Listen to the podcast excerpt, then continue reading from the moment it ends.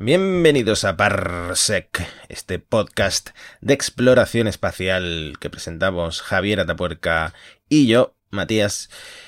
Y estamos en diferentes continentes, en diferentes puntos del planeta Tierra. Estamos en Argentina y me imagino que hay un lagazo que espero que gracias a la magia de la postproducción no, no lo notéis mucho, pero veo a Javi que me contesta como unos segundos después de que yo hable y digo, madre mía, esto va a salir regulinchi. Teníamos que estar haciéndolo por Starlink, Matías, ¿sabes? Aquí todavía no, no tienen el Starlink activado. No sé, le voy a mandar una mención a Elon Musk. Ahora está muy ocupado con esto del gobernador de Florida que quiere presentarse a presidente, así que no creo ni que me haga caso. Pero bueno, hoy no vamos a hablar mucho de, Elon. De hecho, vamos a hablar de su archienemigo. Uno, uno de tantos. Elon Musk tiene archienemigos para parar un tren. Uno de muchos, pero yo creo que eh, si los imaginamos como dos supervillanos de película, ¿no? Eh, estamos hablando, por supuesto, de nuestro amigo y oyente y seguidor de Twitter, Jeff Bezos. We choose to go to the moon in this decade and do the other things, not because they are easy, but because they are hard. If you're going to pick some place to die, then why not Mars?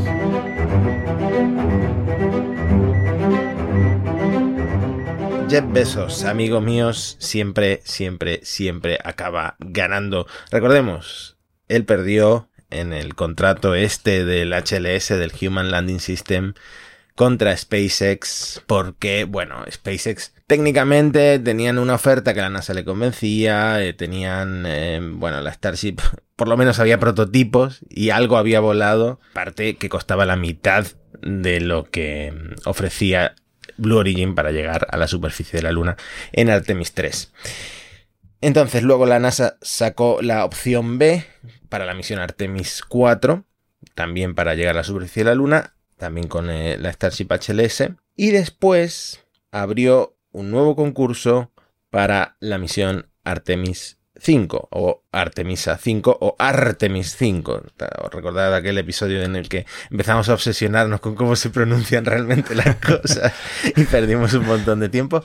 Bueno, pues Artemis no perdimos, 5. Enseñamos, enseñamos ahí fonética y pronunciación. Muy didáctico. Nunca está de más. Claro. Sí, en Parsec, siempre, siempre en pro de, hacer las cosas bien y bien documentadas. Por cierto, aquí la cagué hace muy poco en, eh, grabando Elon con Alex Barredo, porque dije que en el, en el National Team de Blue Origin estaba Northrop Grumman y Northrop Grumman estaba en el National Team original eh, en el contrato que perdieron, que perdió Blue Origin, pero en este ya no está. En este se ha vuelto a pasar con el perdedor, que es Dynetics, que ha perdido contra Blue Origin. Así que Northrop Grumman se ha quedado de nuevo sin nada. Northrop Grumman, disidentes.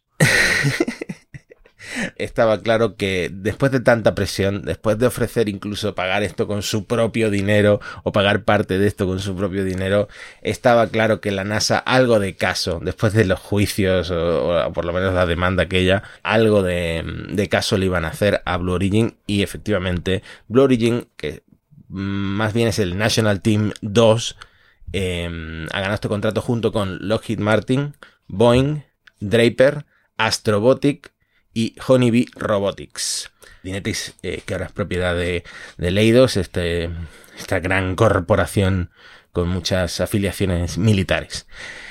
¿Cuánto cuesta? ¿Cuánto le ha costado? ¿Cuánto le va a costar esto a la NASA? 3.400 millones de dólares con un contrato eh, fijo, digamos. La NASA ya está haciendo las cosas muy bien porque ya sabemos que, el Congreso mete mucha presión en, en, este tipo de cosas. Así que todo lo que exceda los 3.400 millones de dólares, Blue Origin o el National Team va a tener que pagarlo de su bolsillo. Tienen suerte de que el bolsillo de Jeff Bezos sea holgado. Un bolsillo profundo. sí, eso como hablábamos en el capítulo en el que hablábamos de la prueba de la Starship con Alex Alcantarilla, el Congreso ya ha estado preguntando al administrador de la NASA, ¿y si os recortamos esto aquí un poquito, qué tal iría la cosa? O sea que sí, lo de los contratos fijos igual lo empezamos a ver más. Además, eh, como es un equipo de un montón de empresas, le- una de las cosas que preguntaron varias veces en la rueda de prensa, porque hubo algún problema técnico en la rueda de prensa, yo lo estaba siguiendo en directo, y los periodistas no escuchaban las respuestas anteriores y las preguntas anteriores, entonces hubo un momento de tensión porque muchos periodistas hicieron las mismas preguntas, ¿no? Y una de las- muchas de esas preguntas iban sobre dinero y sobre cuánto Tendrían, contribuye. tendrían lag como nosotros. Tendrán como nosotros seguramente estarían conectados desde Argentina eh, sin Starlink.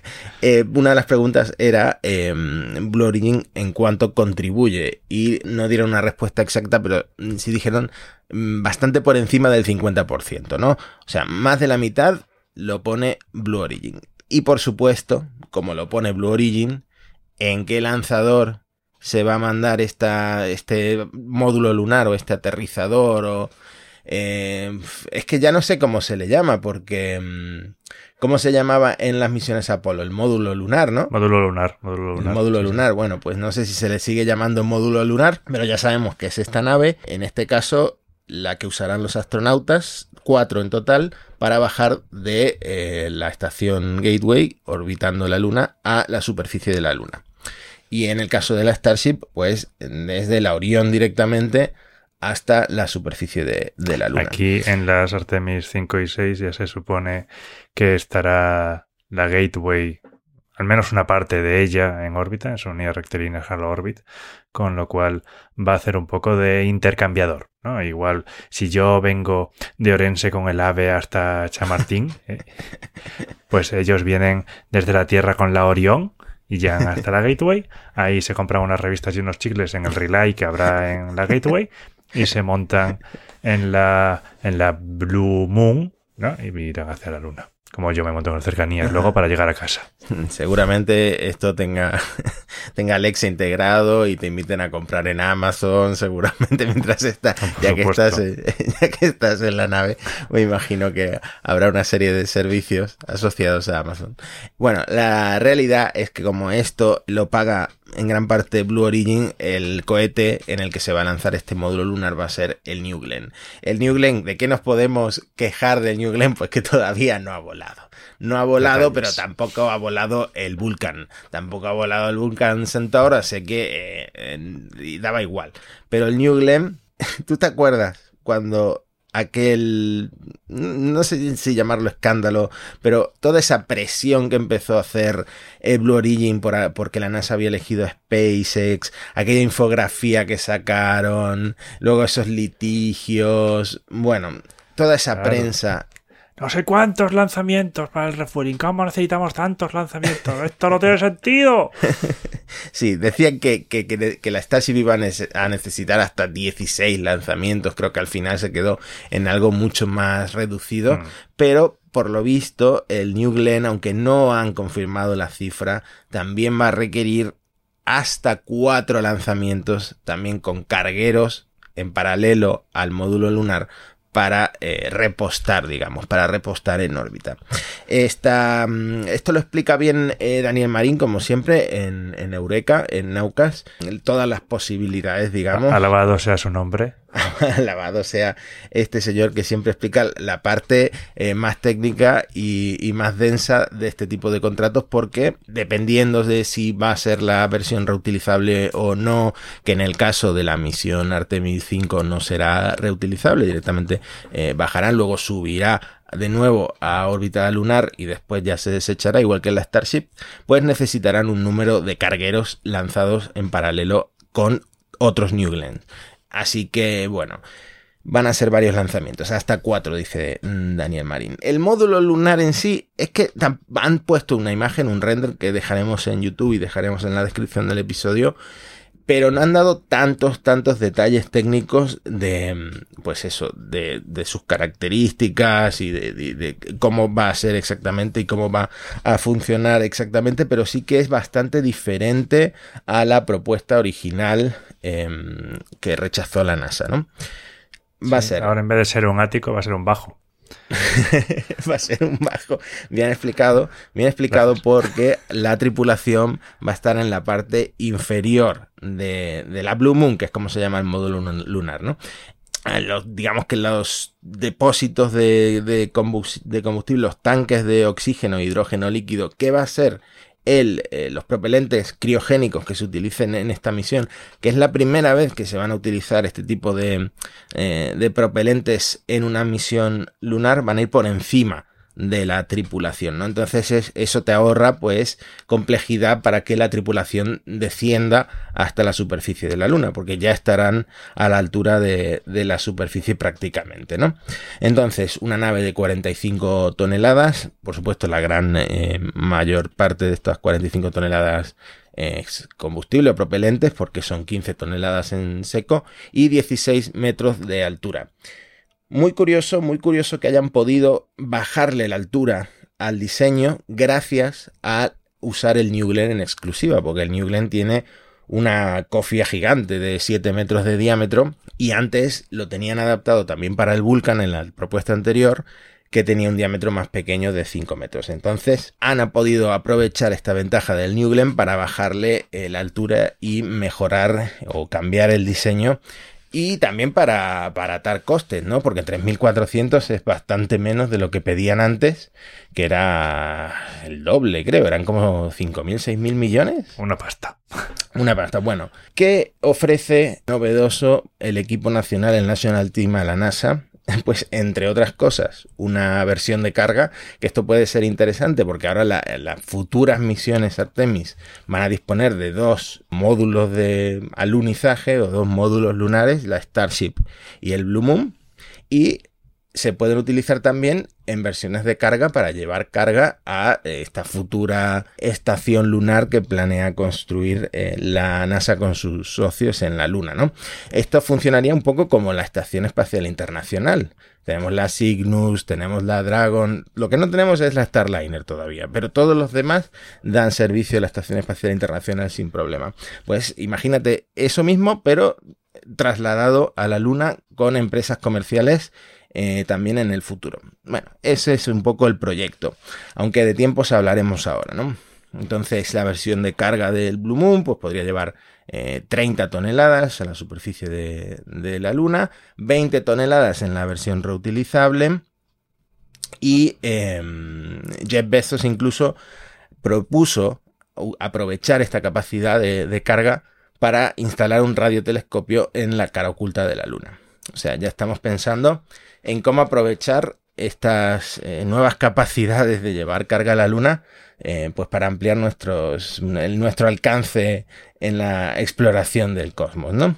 Y luego, em, hay un acrónimo ISRU, ISRU, que es, eh, se refiere a la utilización de recursos in situ, y de nuevo tiene mucho que decir el equipo nacional con estas prácticas porque al usar estos propelentes de hidrógeno y oxígeno líquidos, Blue Origin quiere que en el futuro se usen las reservas de hielo del polo sur de la Luna para fabricar in situ pues estos propelentes, ¿no?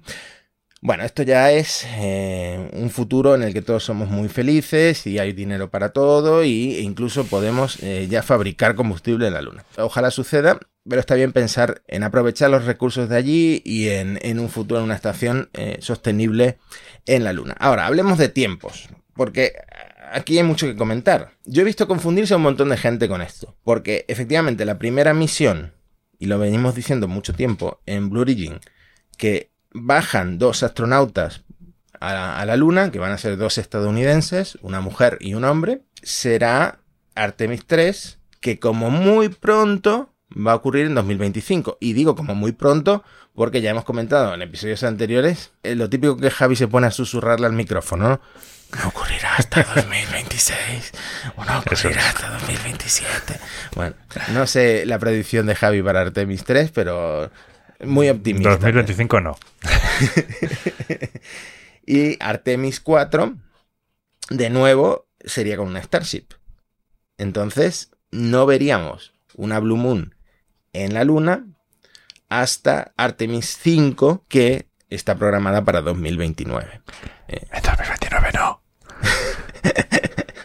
bueno, quién sabe. Yo esto lo estuve discutiendo con Alex. Es posible que, ahora haya una carrera armamentista entre Blue Origin y, SpaceX y, y, de repente la Blue Moon supere a la Starship por, por X razón. No sabemos, no sé. No sé lo que va a pasar en el futuro, no lo puedo predecir, pero bueno, yo creo, yo estoy interesado en que esto de Artemis salga muy bien y la gente se vuelva a emocionar con, la exploración espacial y con enviar gente más allá de la órbita baja terrestre. Hombre, y también, ya no solamente tienen la competición entre ellos, también tienen el programa espacial chino detrás azuzándoles. ¿eh? El otro día los chinos ya dijeron que pondrían un hombre en la Luna para 2030. Tienen margen los estadounidenses para llegar hasta esto, pero ya tienen un competidor detrás. Mm, es cierto. Y, quería enganchar esto con un tema que quiero que, me expliques tú, porque justo estaba viajando y, estaba llegando a Argentina y no lo he seguido. Porque, primero, vamos a dejar de hablar de Jeff Bezos, pero desde aquí, si realmente es oyente de, Parsec, lo felicitamos no solo por el contrato de el contrato de, Blue Moon, sino también porque eh, se ha comprometido con su novia Loren Sánchez, se van a casar y eh, ha tenido de las mejores semanas de su vida seguramente este señor, por lo que yo estoy convencido de que Parsec da buena suerte a nuestros oyentes. Eh, oyentes de Parsec, confirmad si esto es cierto o no. Ahora, te iba a comentar, yo no he estado siguiendo la misión Axiom 2 y eh, esto engancha tangencialmente con, con lo que estaba hablando ahora yo creo que la gente esté tan emocionada como, como con otros lanzamientos importantes, em, con las Artemis y con el regreso a la Luna, porque lo que está pasando en la órbita baja terrestre es que ya empieza a haber más tráfico de turistas e incluso turistas pagados por gobiernos. A mí personalmente me emociona ver los lanzamientos porque hay gente ahí dentro, etcétera, etcétera. Pero cómo lo pintan como logros, hitos em, científicos y luego los mandan allí a este laboratorio que, que, de alguna forma es público, es compartido entre un montón de naciones y esto se está convirtiendo en un negocio, un poquito de rechazo me genera, Javi. Un poquito de rechazo me genera. Bueno, y una cosa es que en la Action 2 dices que son turistas pagados por países. Ellos se consideran astronautas, ¿vale? no son exactamente turistas desde su punto de vista. Entonces, vale, recapitulando, la Action 2. La Action 2 se lanzó el 21 de mayo desde el Centro Espacial Kennedy de, California, de Florida, uy, de California, madre mía, cómo estoy yo esta noche, desde Florida, perdonad, en un Falcon 9. Eh, la Action 2 llevaba a cuatro pasajeros, vamos a decir. Uno de ellos era la comandante Peggy Whitson, luego podemos hablar de ella. Otro de ellos es el que podemos decir más que era turista, que es John Sofner. Es un millonario que cree, no se sabe cuánto ha pagado por el billete, pero se estima que por lo menos habrán sido 55 millones de dólares. Una cifra bastante considerable. Y los otros dos eran unos astronautas saudíes, Ali Al-Karni y Rayana Barnabi. Y estos forman parte de una iniciativa que tiene Arabia Saudí para intentar crear su programa espacial propio. De hecho, en, en 2018 habían creado la Comisión Espacial Saudí con este propósito. Estos dos astronautas, Al-Karni y Barnabi, son el segundo y el tercer la, tercera persona saudíes que está en órbitas. En su día había volado el príncipe sultán bin Salman bin Abdulaziz al Saud. Que este ya, ah, si lo dices así, ya parece que tiene menos pinta de astronauta. Pero bueno, en su día ya fue con la, con la con la lanzadera, con la Discovery en el 85. Estos, obviamente, viendo las fechas, sí que son los primeros saudíes que están a bordo de la ISS. Como cifras curiosas, Barnaby es además la primera mujer árabe en el espacio y supongo que según cómo hagan las cuentas sería la persona número 600 en llegar a la órbita terrestre. También curiosamente se va a encontrar en la ISS con Sultán al-Neyadi, que es de Emiratos Árabes Unidos, por lo cual ahora mismo va a haber tres árabes en órbita. una cifra bastante respetable. ¿eh? No, es difícil de superar a no ser que seas ruso o estadounidense o chino, por supuesto. Entonces, estos van como astronautas, son astronautas de Arabia Saudí y suben como astronautas a hacer eh, experimentos durante su estancia en la ISS. Se supone que van a estar ahí ocho días, si todo va bien. Recordemos que la Axiom 1 también iba a estar para un plazo relativamente corto y al final tuvieron que estar 17 días porque no podían volver por el tiempo. Entonces, sí, lo de los saudíes es bastante curioso e interesante porque entramos en ciertas cuestiones también de geoestrategia. Ya no es que sean astronautas que vayan con un acuerdo entre países, ¿no? Es porque van con un vuelo privado. Pero obviamente también es un vuelo privado estadounidense que van a la ISS. No nos engañemos, eso también está aprobado por Estados Unidos. Si Estados Unidos no quisiera, no puede. A la NASA hay que pagarle y no poco. Claro, claro, hay que pagarle y además se tienen que autorizar. O sea, tú igual estás dispuesto a pagarles y te dicen que no subes. Entonces siempre hay ahí, esto es un poco esto de, de diplomacia blanda, ¿no? Esto se va a convertir casi en costumbre porque Action Space va a subir a más gente que serían clasificados como astronautas y no turistas. Por ejemplo, en la Axiom 3 subiría el que sería el primer astronauta turco, Alper Gezeravci o algo así. Y luego también tienen puestos en la lista a un astronauta sueco y un astronauta húngaro. O sea que ahora ya estamos en un escenario en el que los astronautas pueden subir mediante vuelos privados. Hmm. Me estás haciendo sentir mal porque ahora creo que he sido un poco clasista por diferenciar a los astronautas que suben en vuelos privados y a los que suben en, vuelos eh, pagados. Es como volar en el Falcon y volar en, Ryanair, ¿no? Trasladado a la política española. Todos son astronautas, creo yo. Al final, ya ahora lo que se abre es otra forma de subir. Una es o mediante acuerdos, puedes tener acuerdos con China, con Rusia o con Estados Unidos, que son ahora mismo los que te pueden subir, o se te ha abierto la opción de comprarlo en viaje privado, sabiendo siempre que al final el cliente tiene que autorizar. Y luego, ya por, comentar un par de curiosidades, hablábamos de que en la Action 2 lleva como comandante a Peggy Whitson, que era astronauta de la NASA. La NASA exige que estas misiones lleven a un astronauta, digamos, profesional, en este caso a uno de los suyos, ¿no?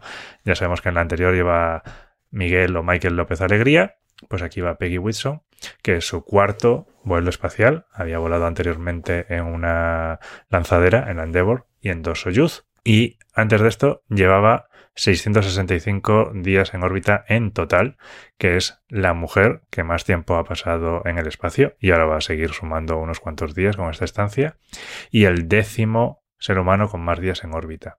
También en su día fue la primera mujer al mando de la ISS en 2017. Es la mujer con más experiencia en paseos espaciales.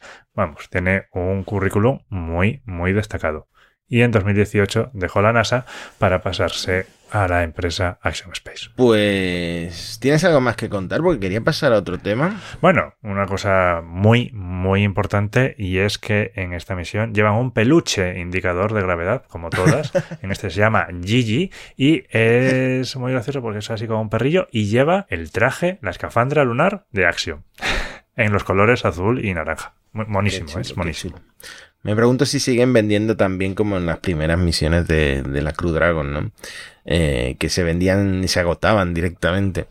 Oh, yo nunca he comprado ninguno porque, yo qué sé, porque por no llenar mi casa de cosas, pero hay alguno que me ha gustado mucho, estos indicadores de gravedad. Sí, a mí me gustaba mucho el Snoopy con el traje naranja que me dieron en el avión.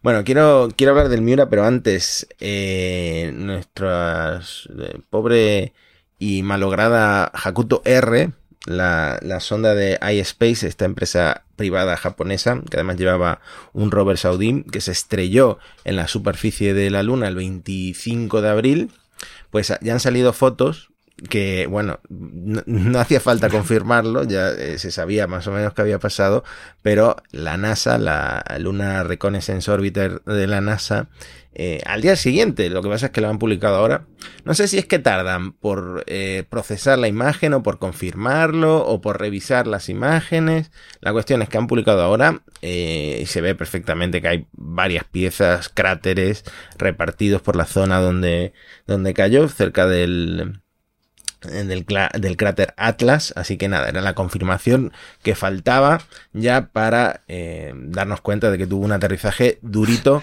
eh, un alunizaje duro Hakuto R. O sea, como, como dicen en Radio Skylab, tuvo un lito frenado. pues nada, lito frenó bastante fuerte Akuto R. Que yo siempre pronuncio la, H como en anglosajón Hakuto, pero creo que es Akuto, no sé, no sé, no sé. Esto de, esto de la pronunciación me vuelve loco, Javi. Tengo que, tengo que venir con, con apuntes de cómo se pronuncia cada cosa, porque si no, pierde un tiempo. Vamos a pensar, vamos a pensar. ¿Es Arakiri o Harakiri? Es Arakiri, ¿no? Pues entonces la H se será muda. Pero si no, seguro que Daniel Marín sabe cómo es la pronunciación correcta. si sabe japonés también, ya no, me quito sombrero, es que me quito la cabeza directamente. Eh, quiero hablar de el Mira 1, quiero hablar de PLD Space porque traemos una nueva entrevista esta, tengo que decir, con bastante mejor audio que la anterior, que Javi y yo lo hablábamos antes, en YouTube nuestro vídeo eh, más visto, en YouTube tenemos una comunidad bastante más pequeñita que en audio, mm, nuestro vídeo más visto son las entrevistas a, Raúl Torres y Raúl Verdú de Pele de Space, pero era un desastre de entrevista con un audio horrible, el viento, eh, bueno, tampoco mis preguntas eran, eran gran cosa. Y luego tuve la oportunidad de ir de nuevo a El Arenosillo, al centro de control de lanzamiento de PLD Space y en la habitación de al lado, que es, por cierto, tienen un departamento de vídeo que promete mucho para el stream en directo del lanzamiento del Mira 1. Tienen un estudio donde va a haber presentadores, donde van a emitir el lanzamiento.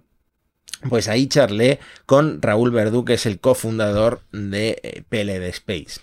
Y es una entrevista chula que no quería desperdiciar em, y publicar más o menos entera, algo cortaremos, em, porque cuenta la historia de PLD Space, eh, los desafíos que han tenido, cómo ha crecido eh, la empresa, qué ritmo ha ido creciendo y bueno, todo lo previo al lanzamiento del Mira 1 que es inminente, porque esto no lo habíamos comentado hasta ahora, pero eh, bueno, tenían varios, mm, tenían una ventana amplia de lanzamiento y varios NOTAM de estos, de cerrar el espacio aéreo. Quedaba una prueba que ya la hicieron la semana pasada, que es el encendido estático, una prueba de ignición del Mira 1, ya habían hecho el ensayo húmedo, quedaba el encendido estático de 5 segundos y salió perfecto y el cohete ya está tísimo para volar. Ahora, lo que ha fallado ha sido la meteorología, ¿no? Que por fin, mm, perdonad que pele de Space que diga esto, pero por fin está lloviendo en el sur de España, porque ya en el norte estaba lloviendo, pero en el sur seguíamos con una sequía increíble. Y además a Doñana, que es donde está el Miura 1, le hace muchísima falta un poquito de, lluvia, ¿no? Lo sentimos por PL de Space, pero nos alegramos por todos los demás.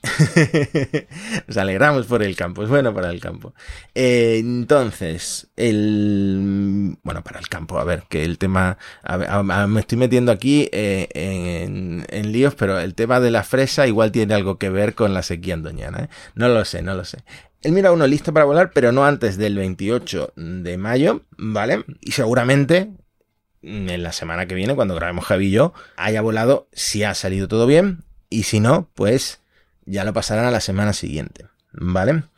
Sabemos que tiene que ser de jueves a domingo y a las 7 y media de la mañana, lo del jueves a domingo para que no haya pescadores en el, en el Atlántico y lo de a las 7 y media de la mañana creo que es por un tema atmosférico, por vientos, no sé exactamente, me lo explicaron. A lo mejor está en la entrevista que vamos a poner ahora, ¿vale?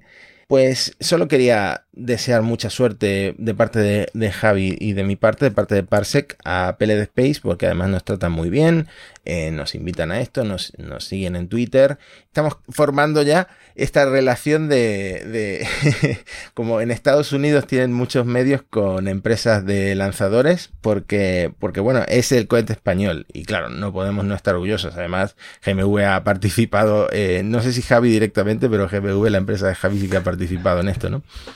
No, yo directamente no, pero al departamento que trabaja en eso les, les dejé un becario, digamos. bueno, has delegado, eh, pero, pero ahí está tu granito, tu granito. Un, becario formado por mí ahora está trabajando ahí. Eh, bueno, entonces prometedor, ¿no? Porque si está formado por ti, sabrá, sabrá muchísimo.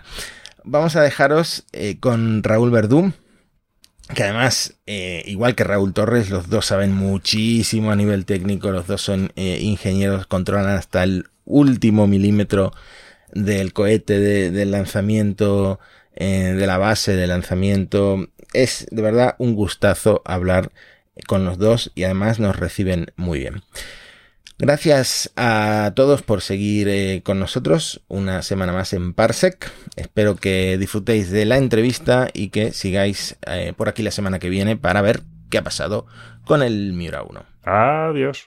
Cuando nace erais Raúl y tú. Sí. Salís de la misma universidad, ¿no? Mm, no, lo que pasa es que éramos del. O sea, los dos somos de Elche. Sí. Él estudió en Valencia y yo en Elche. Y coincidíamos los fines de semana en la biblioteca y así nos, nos conocimos. Imagino a lo mejor por fecha, a lo mejor SpaceX os inspiraba o... Sí, o sea, nosotros cuando en aquella época SpaceX estaba lanzando el Falcon 1 eh, y había semillas, digamos, de compañías que iban a ser también operadoras de vehículos, pues tipo Blue Origin está empezando por aquella, por aquella empresa, compañías que hoy ya no existen como Xcore, Armadillo Aerospace... Eh, o sea, había muchas empresas en Estados Unidos empezando a hacer como rocketry, digamos, y cohetes cada vez más complejos. Eh, y nosotros decidimos que en Europa íbamos a ser nosotros. Entonces, desde siempre el objetivo era hacer un cohete o hacer cohetes, no satélites, no, cohetes. Cohetes, sí. Que era ese el camino difícil. Claro, tal cual. tal cual. ¿Y cómo pasa la empresa? Me imagino que gradualmente o por, por, hitos concretos, de dos empleados a 125 empleados. Sí, bueno, pues de dos estuvimos siendo un año y pico mientras buscábamos la primera ronda de financiación. O sea, básicamente no teníamos fondos. Entonces conseguimos una primera ronda de inversión de un millón de, un millón de euros eh, y ahí fue cuando contratamos a otras dos personas. Y, durante otros dos años fuimos cuatro trabajadores. ¿Todos ingenieros? Eh, sí, ingenieros. Y esos cuatro trabajadores lideramos el desarrollo del primer banco de ensayos que tenemos en Teruel y del primer prototipo de, de motor. Ese proyecto salió bien y entonces pasamos, eh, o sea, conseguimos la siguiente ronda de, financiación, que ya era más grande, eh, fue una ronda de 15 millones. Eh, y esa, y con esa ronda pasamos de, uno, de 4 a unos 20, 30 o así. ¿vale? Y con eso pasamos de tener, vamos a decir, un motor demostrador a calificar un motor ya para, para, para poder volar. ¿no? Y el siguiente paso, que ya fue nuestra serie B, ya fue una ronda de, de 25 millones, y ese fue, ese fue el hito de, de pasar de, de mm, eh, pues eso, de 20, 30 a los ciento y pico que, que, somos ahora. ¿Por qué pasamos a tanta gente? Porque pasamos de hacer solo motores a hacer el cohete entero, que fue un poco lo que hizo SpaceX. SpaceX, lo primero que hizo Elon Musk fue montar un equipo de propulsión para desarrollar el motor. Y una vez desarrollado el motor, entonces ya desarrollaron el Falcon 1, mientras en paralelo desarrollaban el Falcon 9 y es un poco la misma aproximación. Nosotros estamos desarrollando el Miura 1 y en paralelo estamos desarrollando el, el Miura 5. Claro, tenéis que hacer el motor vosotros internamente porque es algo que no puedes eh, comprarlo en una tienda.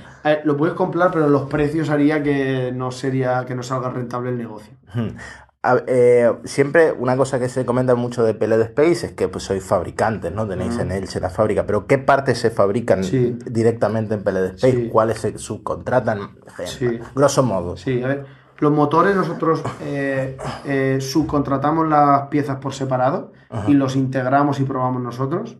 Para Mira 1. Para Mira 5 vamos a fabricar incluso las piezas de cada motor, las vamos a fabricar nosotros en nuestras nuevas instalaciones. Estructura totalmente fabricado en, nuestras instalaciones, que son las piezas, digamos, más complejas de fabricar. La aviónica, todo lo que es la electrónica y demás, hay parte que, le, que para mí uno le hemos subcontratado a GMV y parte que hemos fabricado nosotros. GMV ha desarrollado baterías, onboard computer y telemetría y el sistema de terminación de vuelo y nosotros hemos desarrollado todas las cajas de equipo que están repartidas por el lanzador, el cableado y los conectores. Tenemos un taller de cableado. Todo el piping, todas las tuberías, sensores y demás, todo eso también se fabrica en Elche. Y para Mira 5 vamos a fabricar ah, prácticamente todo. Los componentes no los vamos a comprar, pero vamos a empezar a, a fabricar hasta muchas válvulas, incluso lo vamos a fabricar nosotros. Mm. Una de las cosas que más evolucionan del Miura 1 al Miura 5 son los motores, ¿no? Sí. Porque lo del Miura 5 usa pues eh, turbobombas y Eso es. ¿Cuál es el desafío? Son motores, tú has dicho en la presentación que son un cohete simple, Sí. pero me imagino que los motores han tenido muchos desafíos. Sí, sí, sí. De hecho, esto sería como la quinta generación de motores de PLD, eh, la siguiente evolución. Eh, pero eh, es verdad que es la más compleja. El reto de desarrollar un motor con turbobomba es un reto tecnológico bastante alto, pero estamos súper confortables en la parte de motor, porque tenemos mucha experiencia desarrollando motores. ¿no? Eh, añadir este subsistema eh, es un reto en sí mismo, pero los ensayos preliminares y los diseños que tenemos encima de la mesa nos dan mucha confianza. ¿Qué supuso para la empresa el incidente que hubo, creo que en 2019? ¿Cómo, cómo se vivió aquello? ¿Del motor? Sí. Sí, bueno, pues business as usual, ¿no? La verdad que, que fallo. De hecho, en mi opinión, nos han fallado muy pocos motores para todo lo que hemos probado. Eh, sí, sí, o sea, han habido fallos de motor, pero no tan. O sea, que explote un motor solo nos ha pasado una vez. Eh, pero eso no es la única forma de fallar un motor. Un motor puede fallar porque no se ha encendido, o porque no se ha apagado como tú querías, o, que, o porque te ha generado. eh, eh, porque el empuje no era el correcto, porque no has llegado a las temperaturas que querías, ¿no? Ese fallo, la verdad, que llamó bastante la atención incluso a nosotros, pero estábamos preparados. O sea, para nosotros, igual que, ¿sabes? Nosotros decíamos. eh, Que te explote un motor en el banco de ensayos no, no es cuestión de si te va a pasar o no, sino de cuándo te va a pasar, ¿no? Igual que con los lanzamientos. A todas las empresas les ha fallado el lanzamiento. Hmm. A todas. No hay ningún operador que no que tenga cero fallos de lanzamiento. ¿no? Nosotros también nos va a pasar. Lo importante es estar preparados, aprender de ese fallo y mejorar para el siguiente. En cuanto a combustible, el, el Miura 1, bueno, ambos usan queroseno, pero uno es jet fuel, ¿no? Del Sí, Miura 1, sí. que es el combustible de los aviones, si no me equivoco, sí. y, y que tengo entendido de que eh, no se usa mucho en cohetes, ¿no? Tiene, eso es. tiene- Sí. La- el, el queroseno de aviación no se usa mucho en cohetes porque eh, hay requisitos, digamos, que, la, mm, eh, el rango es muy alto, ¿no? La densidad, sobre todo la densidad, eh, no- digamos que no está tan, no es tan específica que el RP1, que es el, el queroseno típico de cohetes, que se usa pues, tanto en Rusia como en, en Estados Unidos. Pero es suficiente, o sea, nosotros, como te decía, hacer un lanzador simple con combustibles simples es muy importante, ¿no? De hecho, el BioRP1 que estamos desarrollando está basado en el BioJetta 1 que ya desarrolla Repsol para, para el sector de la aviación. Eso es una colaboración entre Repsol y vosotros Eso para es. el Miura 5. Eso es. Eh, vale, y también una- uno de los hitos del Miura 1 del Miura 5, los primeros cohetes de combustible líquido. Eso es. ¿Puedes explicar más o menos a grandes rasgos qué desafíos Sí, hay bueno. respecto a el salto de combustible sólido a combustible Sí. líquido? A, a ver, es el primer eh, cohete de combustible líquido que so- somos los primeros que ha desarrollado fuera de un, de un programa institucional un motor cohete de combustible líquido. Pero hay muchos cohetes de combustible líquido, la Ariane 5, Sí. eh, tienen parte de, combusti- de combustión eh, líquida y sólida, son cohetes como híbridos.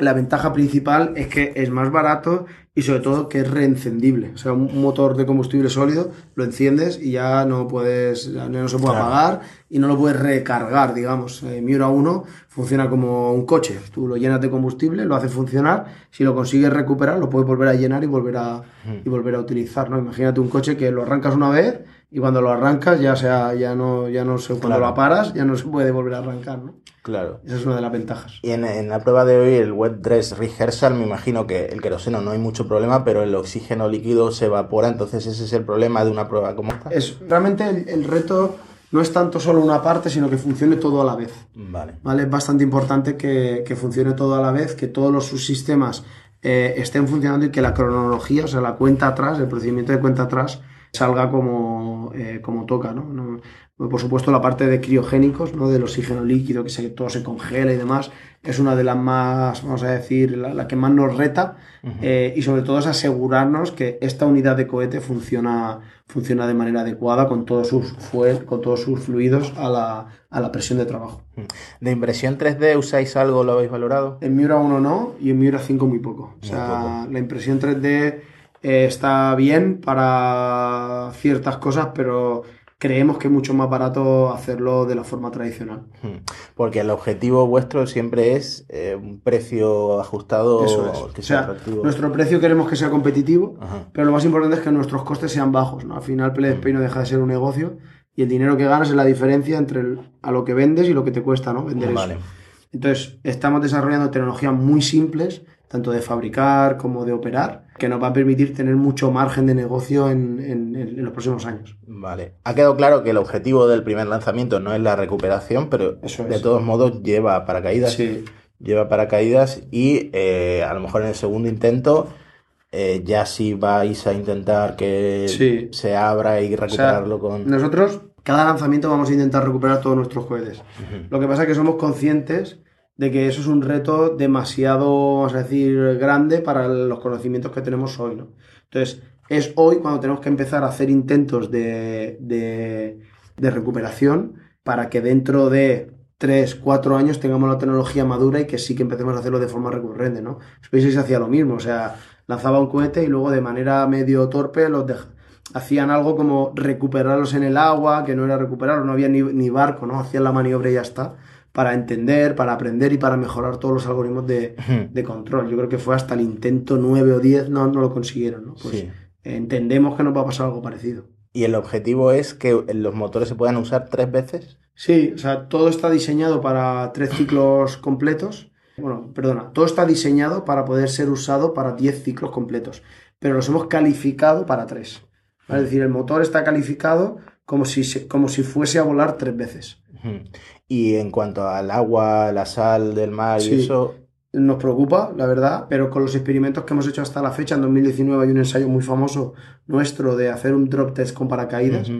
Y la verdad que los resultados de, eso, de ese ensayo fue bastante prometedor. O sea, el, el cohete vuelve bastante sano a, a tierra. Vale. Eh, el precio es- lo habéis revelado para el Miura 5, 8 millones por lanzamiento. Sí, correcto. Vale. Au- Aunque ha- has dicho que se están fabricando otros dos Miura 1, Sí, si todo sale bien, solo se lanzan dos, sí. que sería el primero y el segundo para probar la recuperación o... No, pues es un tema de, de ganar herencia, ¿no? Cuanto más lances, más datos, más aprendes. Eh, yo creo que cuanta más herencia de vuelo tengamos, mejor para hacer, digamos, para derrisquear el desarrollo de Miura 5. Cuanto más vuelos, cuanto más capacidad de lanzamiento tengamos, mejor, ¿no? Yo creo que es un poco para testarnos a nosotros, ¿no? De, de todas las pruebas que hemos hecho en tierra el año pasado a lo que ahora estamos haciendo aquí de operaciones de vuelo, el salto es increíble, ¿no? De calidad, de operaciones y demás. Y eso queremos tenerlo antes de, antes de, de ponernos a ello con Miura 5. Ujú. De la carga útil todavía no habéis dicho nada. He oído por ahí Sí. algo de un queso. Sí, del queso es bastante famoso. Sí. Eh, sí, sí, o sea, llevamos a bordo un queso, que es una tradición relativamente antigua, ¿no? Eh, esto viene de los Monty Pythons, eh, que además me gustan mucho, eh, que decían que la luna era de queso, ¿no? Y, y hubo muchos científicos de NASA que en los, los lanzamientos de aquella época colaban a veces un queso, ¿no? Entonces nosotros vamos a lanzar un queso, pero llevamos a bordo también un par de, de experimentos bastante serios de instituciones de investigación en microgravedad y demás. Eh, y luego llevamos también otra carga de pago sorpresa que la, la revelaremos una vez hayamos hecho el lanzamiento. Porque ¿cuánto tiempo está en microgravedad? Unos 3-5 minutos, calculamos. 3-5 minutos. Entonces, las fases de lanzamiento, más o menos, ¿cuáles? Sí, el, el- o sea, es todo lo que es pre-lanzamiento, llena de combustible y demás. En T0 es cuando se ignita el motor, ¿vale? El motor está funcionando un par de segundos antes del despegue. Y entonces el cohete hace, hace un sanity check de que está todo bien, todo el lanzador. Si ese sanity check se pasa, entonces manda el comando a tierra para que se suelte el mecanismo de suelta. Ascenderá unos 200 metros en vertical y luego hace un movimiento de pitch hacia el mar de unos 10 grados, es decir, se pone a 80, 85 grados de inclinación y empezará a empujar para arriba, para arriba, para arriba, a ver hasta dónde llegamos. Este entra al revés, pero el Miura 5 entra... Sí, Miura 5 entra motores primero Vale. y Miura 1 entra cofia, cofia por delante, ¿no? Y esto tiene que ver por dónde podemos poner los paracaídas. Mm, Vale. Eh, una cosa que, bueno, a mí me llama la atención, pero a lo mejor es normal, es que tanto Raúl eh, Torres como tú, a nivel técnico, lo controláis absolutamente todo. Sí. Él es CEO, tú llevas la- el, el negocio, Sí. pero también lleváis como la parte técnica. ¿no? Claro, sí, o sea, yo creo que no puedes operar este negocio sin conocer bien la parte técnica, ¿no? Es un negocio muy tecnológico y si no conoces la parte técnica, básicamente no puedes vender, ¿no? Porque es una venta muy, muy, muy técnica y que, que además es lo que más nos gusta, ¿no? Es decir, eh, estar con el cohete, ¿no? Tú has visitado hoy el lanzador y es algo muy especial, ¿no? Entonces, estar en contacto con la parte técnica para nosotros es obligatorio desde nuestro presidente hasta el último trabajador de la compañía, ¿no? O sea, y todos tenemos que tener esa visión y, y- y también le doy la vuelta, digamos, a esa moneda, ¿no? Para mí también es importante que los ingenieros conozcan el negocio. Claro. ¿vale? Porque si no, si los ingenieros no conocen el negocio, también tienes un problema, ¿no? Eh, y, y yo creo que eso lo hemos conseguido bastante bien en, en PLD, ¿no? De que, de que los ingenieros y el equipo que está trabajando en la parte técnica conocen el negocio y que la gente del negocio conozca la parte técnica. También de cara a la galería o de cara al público, estamos en la sala de streaming, también lo estáis haciendo súper bien, ¿no? En YouTube tenéis mucho contenido. Sí. ¿Era una de vuestras prioridades? Sí, o sea, para nosotros comunicar es, es una responsabilidad casi, ¿no? Yo creo que trabajamos para 42 millones de euros de españoles, ¿no? Y otros cuantos millones de, de ciudadanos europeos para poner a Europa y a España en la posición que le toca, ¿no? A nivel de, de industria espacial. Eh, entonces, comunicar lo que hacemos yo creo que es muy importante, ¿no? De hecho, por eso os agradecemos tanto que, que queráis venir a, a conocernos, a vernos, a, a- a que podáis contar lo que habéis visto. Yo creo, yo creo que, que es bueno para PLD y que creo que es bueno para la sociedad en general, ¿no? Que en España se hacen muchas cosas bien, ¿no? Y una de ellas es cohetes. Vale, penúltima pregunta. Se habla mucho como competencia de en Alemania R, bueno, RFA, RFA, eh, ISAR. Y luego los británicos Orbex. Orbex, sí. Sí, Para- pero sí. Para vosotros son competencia, vais por Sí, delante. Sí, o sea, o sea, son competencias, yo creo que es una competencia sana. Eh, respetamos muchísimo todo lo que están haciendo, están haciendo cosas increíbles. Eh, sí que es verdad que creemos que nuestra propuesta de valor es la más sensata, ¿no? Son- entendemos que somos los que mejor hemos entendido el negocio y a nivel tecnológico también entendemos que somos los que estamos más avanzados, ¿no? En el sentido de que has visto un cohete ¿no? Sí. en, la, en la base de lanzamiento. No hay ningún otro operador europeo que te pueda decir eso Claro. eh, y que esté listo para lanzar, ¿no? Entonces, en ese aspecto yo creo que eh, con cautela, ¿no? Eh, mantener ese, ese liderazgo para nosotros va a ser muy importante eh, y sobre todo mantener la excelencia en el delivery, ¿no? Porque ir muy rápido y fallar mucho también penaliza, ¿no? Entonces, nosotros ajustamos, ¿no? La velocidad del desarrollo a, a algo que tiene mucho sentido, ¿no? Vale, pues la última pregunta sería, echas la vista atrás, habéis desarrollado muchas cosas internamente, desde Sí. cero, ¿os arrepentís de algo? ¿Hay algo que cambiaríais? cada día, ¿no? O sea, yo, yo, yo creo que uno de, las, eh, de los grandes valores de PLD Space es esa capacidad de fallar y aprender, ¿no? O sea, nosotros, yo digo que fallamos to- todos los días, nos equivocamos en algo eh, y lo único que hay que hacer es que al día siguiente intentar hacerlo mejor, ¿no? Eh, eso es algo que yo creo que está en la cultura de la organización, no solo de los fundadores, sino de los accionistas, del equipo, de los proveedores, eh, porque lo que estamos haciendo es muy complejo, muy, muy complejo. O sea, llegar hasta aquí es un reto financiero, humano, técnico, eh, institucional, operativo, o sea, es un reto en todos los planos, ¿no? Y, y- y yo creo que cuando te enfrentas a proyectos tan complejos, o estás preparado para fallar en algún momento, ¿no? Eh, eh, o, o no puedes llegar hasta aquí, ¿no? Entonces, ¿qué es lo bonito? Pues que todos esos fallos, todos esos aprendizajes que, que hemos tenido durante estos años, lo que nos hacen es ser hoy más fuertes que, que ningún otro competidor. Nada, muchas gracias, os deseo mucha suerte. Muchísimas gracias a ti. We choose to go to the moon in this decade and do the other things, not because they are easy, but because they are hard. If you're gonna pick some place to die, then why not Mars? Thank you.